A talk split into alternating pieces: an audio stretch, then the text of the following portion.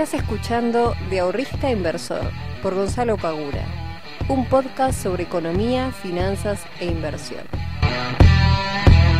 Muy buenas tardes, muy buenos días, buenas noches para todos y para todas. ¿Cómo andan? Espero que muy bien, espero que estén teniendo una, linda semana, ya se nos va mar, eh, mayo, perdón. Eh, comienza junio y sigue la cuarentena hasta el 7, si no me equivoco. Vamos a ver cómo prosigue esta historia, pero aparentemente esto va a durar un, tiempito más. Aparentemente las personas que están a cargo de gobernar nuestro país no, no están dispuestas a flexibilizar la cuarentena algunos estarán de acuerdo, otros no. Pero bueno, es lo que, lo que nos toca y hay que tratar de ponerle la mejor cara y aquellos que estén trabajando de forma autónoma, obviamente que son los que más complicado la tienen. Pero bueno, hay que siempre tratar de rebuscarse, em, tratar de darle la vuelta a la historia, tratar de, de encontrar nuevos canales de venta que antes no teníamos pensado. O sea, esto a nosotros nos trae un, nuevos paradigmas, o sea, nos obliga sí o sí a cambiar, nos, pero no, nos empuja, quizás teníamos eh, miedo o teníamos eh, pensado, no sé, algún cambio que hacer en nuestras vidas, en nuestra forma de vender, nuestra forma de ofrecer nuestro producto, servicio, lo que fuere. Eh, y esto te obliga a que si no estabas seguro o segura de hacer ese cambio, te obligó a hacerlo, te obligó a buscar otra manera, a usar un poco la cabeza, salir de la estructura que ya tenías y empezar a buscar una nueva estructura que te sirva para poder llegar eh, a tener las ventas que tenías o a mejorarlas. Hay muchas personas que han mejorado mucho las ventas. Em, también depende obviamente de cada rubro en el cual te encuentres. No es lo mismo exactamente para todos, pero hay gente que se la rebuscó, le fue bien y le está yendo por suerte muy bien. En el día de hoy voy a estar hablando sobre un tema que es bastante importante, que es el timing al momento de invertir. Em, para eso voy a citar una frase muy interesante y muy linda de, Samuelson, que es un premio, premio Nobel. Em, pero antes que eso, antes de comenzar, quiero comentarte mm, dos cosas. La primera, el 31 de, este mes cierra la inscripción para la membresía premium que estamos lanzando con el nuevo curso. Estamos lanzando el nuevo curso de análisis técnico que se estrenó este domingo y para justamente el lanzamiento estamos haciendo una promoción para que te puedas inscribir a nuestra membresía premium y puedas acceder no solamente a los cursos, que eso es algo muy interesante y muy importante obviamente, sino que vas a poder ingresar a la comunidad de IEC, que eso es lo más importante de todo, porque Cursos de finanzas puedes encontrar un montón. Obviamente que los nuestros son los mejores, pero vas a encontrar una oferta impresionante de cursos de finanzas. Pero lo que no vas a encontrar es un grupo de gente como el que se formó dentro de Invertir en Conocimiento, en el cual todos los días estamos constantemente hablando, ayudándose entre sí. Me encanta ver cuando alguien consulta y no soy yo el que responde, sino son sus, este, sus pares. Y eso es fantástico y me parece la enseñanza más productiva que podemos llegar a tener. Así que si querés formar parte de ese grupo, si querés formar parte de nuestra comunidad, inscribite, entra en nuestra página y aprovecha este precio promocional que vamos a estar manteniendo hasta el 31 de este mes. Dicho esto, la segunda cosa que quería hablar era el tema del dólar. ¿Por qué? Porque el domingo, ¿el domingo fue? ¿O el lunes a la noche? O el, sí, o el lunes a la noche o el domingo, la CNB, la Comisión Nacional de Valores, determinó que va a haber parking, va, va a haber no, hay parking ahora para poder comprar eh, lo que es conocido como el dólar MEP o dólar bolsa y el contado con liquidación. ¿Cómo es esto del parking? Bueno, ustedes si no lo hicieron nunca y lo tenían ganas de hacerlo, se los explico. Cuando compraban dólar MEP, básicamente lo que ustedes hacían no es ir a la bolsa y decir, hola, quiero dólar MEP, dame, no sé, 10 mil dólares de dólar MEP. No, no era así. Bien, cuando ustedes compran dólar MEP, lo que están haciendo es comprando y vendiendo un bono, como por ejemplo el bono I-24, en el cual ustedes lo compraban por pesos y lo, lo vendían en su contraparte por dólares. De vuelta, ustedes venían con sus pesos, 500 mil pesos, por decir un número cualquiera, compraban 500 mil pesos en, en bonos de i24 y después automáticamente los vendían por i24D que es este el mismo bono, pero con denominación en dólares. Entonces, de la división entre un precio y el otro, nace o surge el tipo de cambio implícito que se está comercializando en ese momento, que a eso se lo llama dólar MEP, dólar bolsa. Bien, entonces ustedes con esos pesos iban y después cuando venían, vendían ese bono en dólares, en su cuenta comitente se le depositaban eh, la cantidad de dólares equivalente por los pesos que ustedes invirtieron. Bien, perfecto. Hasta ahí una explicación súper, súper sencillita.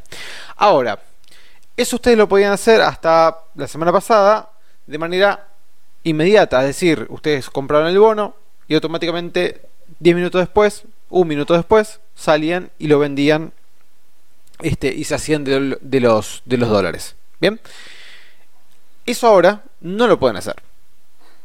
Ahora ustedes tienen que tener por lo menos 5 días, por lo menos no, 5 días eh, como mínimo el bono en su cartera de inversión luego de ser liquidado. Es decir, si ustedes cometieran el error de comprar los bonos en 48 horas, si ustedes no lo saben, se pueden liquidar las operaciones en 48 horas o en contado inmediato. Otro día hablaré de eso en algún video en Instagram o en YouTube. Que dicho esto, síganos en YouTube también, porque subimos un montón de videos que son súper interesantes y que no están en Instagram y que no están acá en Spotify. Así que entren a YouTube, pongan Invertir en Conocimiento, pongan Gonzalo Pagura y lo van a encontrar. Y suscríbanse y compártanlo. Entonces, como les estaba diciendo, ahora tienen que estar 5 días con ese bono en su cartera de inversión. Luego de el periodo de liquidación. Entonces, como les estaba comentando, si ustedes cometen el error de comprar ese bono en 48 horas, van a tener que, van a tener que lo compraron supongamos el lunes, se liquida en 48 horas, o sea, el miércoles. Del miércoles, 5 días más. O sea, se te terminan transformando en 7. Bien. Ahora, si vos compras el bono en contado inmediato, van a ser 5 días. ¿Ok? Hasta ahí que no tengan ninguna duda, repito, si ustedes liquidan en 48 horas, son 48 horas a partir del momento que se lo liquidan, 5 días más, lo tienen que tener en cartera. Si ustedes compran el bono en contado inmediato, lo van a tener 5 días en cartera. ¿Cuál es el problema de esto? Porque vos me dirás, bueno, listo, lo puedo hacer igual, tengo el bono 5 días en cartera y este después cuando pasen esos 5 días, voy y lo vendo contra su denominación en dólares y chao. Sí, fantástico, lo puedes hacer tranquilamente, nadie te lo impide en ese momento. Ahora, ¿cuál es la gracia del parking que te pongan 5 días? Justamente desalentarte a vos a hacerlo. ¿Por qué? Y bueno, porque en 5 días pueden pasar un montón de cosas. Pueden pasar un montón de cosas. Esa es la realidad. Y ese montón de cosas pueden hacer afectar el precio del bono y si ese precio del bono puede ser o positivo o negativo a tu favor. Es decir, vos cuando hacías la compra de dólar MEP sabías que al momento de comprar y vender el bono te surgía un tipo de cambio implícito de, vamos a suponer, 120 pesos. ¿Bien? Bueno, vos al momento de que haces la operación ahora con el parking, no sabes cuál va a ser el resultado final del tipo de cambio. Puede ser a tu favor o puede ser en contra. ¿Bien? Porque ¿qué, puede pasar? A ver, supongamos lo siguiente. Eh, defoltean. Argentina dice, che, muchachos, no, no conseguimos un acuerdo. Listo, desfolteamos. Y entonces vos tenés el bono clavadísimo cuando vayas a venderlo, vas a ver que tenés un tipo de cambio muchísimo más alto del que podrías haber conseguido quizás este no sé comprando en el blue por ejemplo obviamente que comprar en el blue no es legal o sea no puedes tener esos dólares después este, declarados pero digamos corres ese riesgo o sea tener cinco días esos bonos teniendo en cuenta que estamos en un periodo de reestructuración de deuda de eh, de charla constante con los acreedores, de incertidumbre constante en el mercado por lo que pueda llegar a surgir de esa charla con los acreedores. Bueno, todo eso hace que esos 5 días el riesgo sea alto.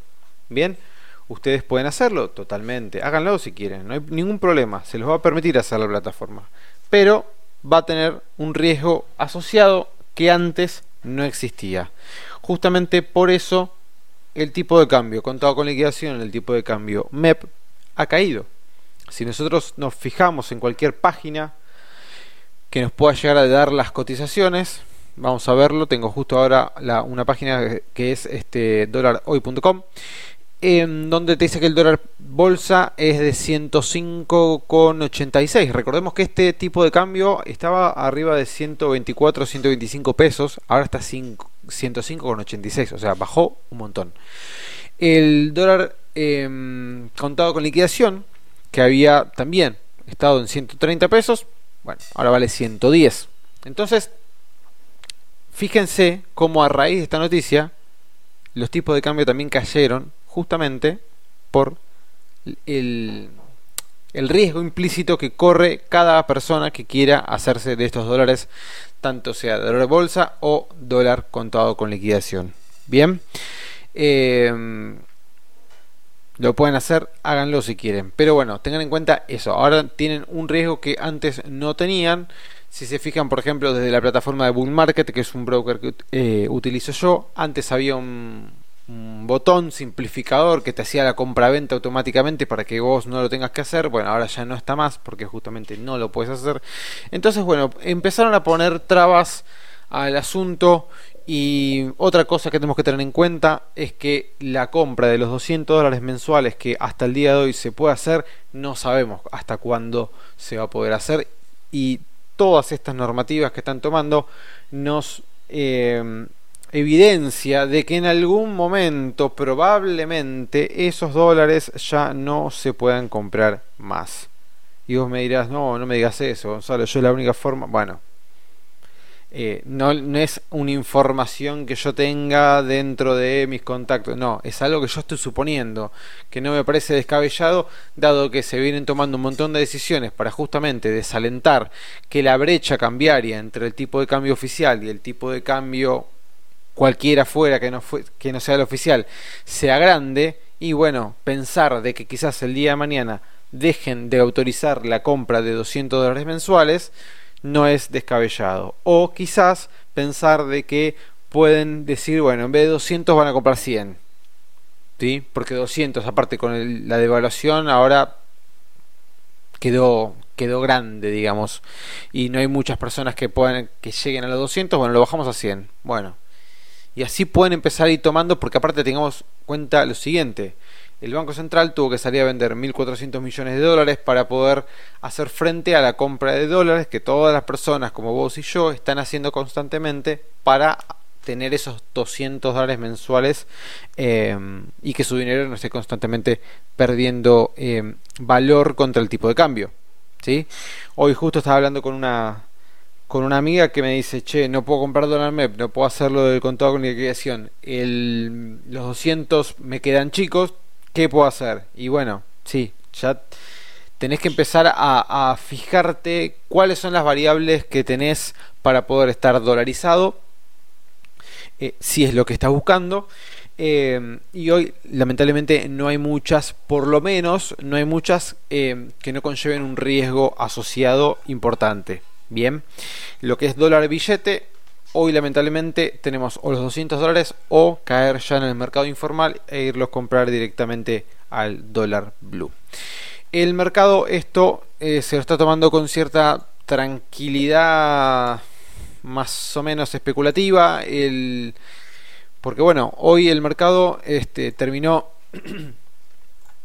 terminó acá en Argentina con, con bueno, algunas algunas acciones subiendo, otras, otras cayendo, pero está todo, digamos, bastante volátil porque hasta que no se defina el tema deuda no vamos a tener un horizonte claro, pero puede haber acciones que eh, si se llega a definir el tema deuda pueden tener unos rendimientos bastante eh, interesantes dado que en pesos y en dólares están bastante bastante bajas. Pero hoy lo que es los activos argentinos en pesos como son las acciones es un, un mundo complejo y arriesgado, sinceramente. Eh, si no están demasiado duchos y si no se quieren meter en algún problema, eh, yo lo miraría un poquito desde afuera. Pero volviendo a lo que es el tema del día de hoy y hablando un poco sobre justamente lo que es el timing dentro de las inversiones. Samuelson nos deja una gran frase que dice no hay peor dolor, perdón, no hay peor dolor que el soportable. ¿Qué quiere decir esto? Que el cambio se va a producir en nosotros solamente y únicamente cuando no aguantemos más. O sea, cuando trayéndolo al mundo de, las inversiones, cuando vos realmente no soportes más esa posición perdedora que te está haciendo perder plata, recién ahí vos vas a poder vender tus acciones o tus activos o lo que sea que vos tengas en tu cartera que te estaba haciendo perder dinero. Ahora, ¿cuál es el problema? Que si nosotros estamos justamente en una mala inversión que la aguantamos y la aguantamos y la aguantamos y la aguantamos, ese este, aguante constante que estamos haciendo nos está generando una caída en el poder adquisitivo dentro de nuestra cartera inmensa que no la estamos midiendo, no la estamos cuantificando correctamente. Por eso el peor dolor que podemos llegar a percibir es aquel que soportemos. Si nosotros tuviésemos un dolor que no pudiéramos soportar desde el inicio, ya automáticamente, de vuelta, llevándolo al mundo de las finanzas, estaría totalmente cerrado. No habría opción más que cerrar esa posición. Ahora, cuando nosotros estamos en una mala posición y la aguantamos, es lo peor que podemos hacer. Es la peor decisión probablemente que podemos llegar a tomar en el mundo de lo que es las inversiones. Nosotros en el mercado lo que tenemos que intentar de buscar siempre y el que logra el éxito es el que se mantiene en el mercado, no el que gana mucho el primero o el segundo o el tercer mes de inversión. Porque ese difícilmente perdure con los mismos rendimientos en el largo plazo. O sea, si vos comenzás a invertir cuando tenés 20 años, no puedes pretender ganar un 3000% todos los años de acá hasta los 70 años, porque no lo vas a poder lograr. Es así de simple. Es lo mismo que pedirle, por ejemplo, a China cuando empezó a tener tasas gigantes de crecimiento en su PBI, que tenga esas mismas tasas a lo largo de 300, 400, eh, este, años más. No, no puede ser, porque eso se produce en función a una cuestión eh, pura y exclusivamente del momento, del momentum de que vivía China en ese momento particular. Esto es exactamente lo mismo. Si nosotros estamos con un año muy bueno y obtenemos unas ganancias muy buenas y al segundo pasa lo mismo y al tercero pasa lo mismo, difícilmente podamos obtener ganancias tan, pero tan, tan altas durante el resto de nuestra vida. Nosotros lo que intentamos y lo que deberíamos eh, querer es justamente permanecer en el mercado a lo largo de los años y a lo largo de los siglos y los siglos. Y permanecer y ser un gran inversor de largo plazo. Obviamente siempre buscando rentabilidades importantes grandes que nos este, hagan ganarle al tipo de cambio que le ganamos a la inflación pero siempre teniendo la cabeza centrada de lo que tenemos que hacer nosotros es perdurar en el mercado y tratar de ganar siempre y constantemente todos los meses. Solamente consigue el éxito en las inversiones quien perdura en el mercado, no quien gana rápido una cierta cantidad de capital. Esto hay que tenerlo súper, súper claro. Por eso es muy importante aquellas decisiones de inversiones correctas que eh, nosotros mismos estamos tomando, dejarlas correr y no cortarlas. Porque las buenas inversiones son lo que en el tiempo nos van a hacer ganar mucho dinero y las malas inversiones son lo que en el tiempo nos van a hacer perder mucho dinero. Como conclusión de esto, deberíamos sacar que el tiempo lo único que hace es potenciar aquello, aquella decisión que nosotros tomamos. Es decir, si tomamos una mala decisión, ya sea de inversión o de cualquier otra cosa que tengamos en nuestra vida cotidiana, el tiempo lo único que va a hacer es refutar esa decisión que tomamos. Si la decisión es mala, el tiempo va a hacer que cada vez sea peor. Si la decisión fue buena, el tiempo va a hacer que la decisión cada vez sea mejor y cada vez tengamos mejores resultados. Entonces la pregunta que nosotros deberíamos hacer es cuánto tiempo vas a quedarte dentro de esa decisión.